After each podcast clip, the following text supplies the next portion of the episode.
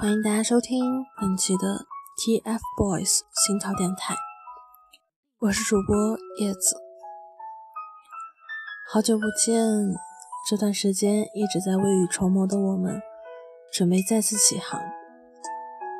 不知曾经一路陪伴我们电台成长的你，亦或是路途中加入进来的你，是否准备好和我们再度起航？说实话，真的好久没录节目了。大家有想我们吗？作为学生电台，每个人追星途中要兼顾学习，还要忙着写稿子、录节目。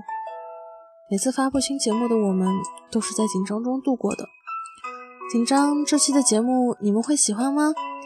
收听量会是什么样的呢？看着电台从最初几十位粉丝，到现在越来越多的关注量，真心感谢大家一路上的支持跟理解。给我们勇气，在这条不知哪里是尽头的路上越走越远。如今，电台的成长是属于每位成员的辛苦付出，每篇稿子都有小编们最真挚的祝福，每期节目都是主播们真挚的情感和后期们努力做到的完美。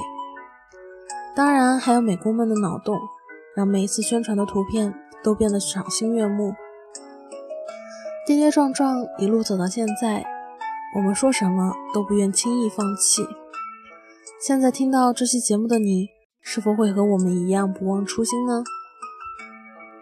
这段时间电台节目未能正常更新，不知道你还习惯吗？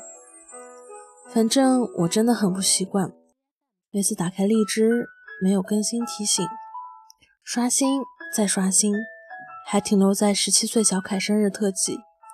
缺席了圆圆、千玺的十六岁生日，内心是满满的遗憾，就像是错过了那年他们人生中最重要的一天。或许有人会问，电台小伙伴在休台期间都去干嘛了呢？我们简单的做了一个小调查，有的刚步入新环境的，有的为毕业考努力的，有的增加新技能的，当然还有的人已经将当初对三小只的狂热。变成了细水长流的爱。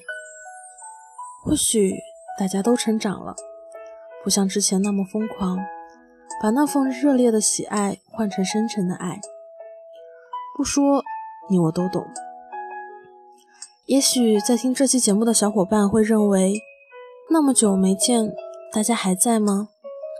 其实电台里我们都在想，你们还在吗？是三小只让电台成立。是你们支持让电台走到现在。新的一年，新的起点，你们和我们和三小只一起再度起航吧。最近我们电台也开始了寒假招新，如果有小伙伴想要加入我们的话，就请去我们的微博 TFBOYS 心跳电台去看一下招新的详细讯息。欢迎你们加入我们。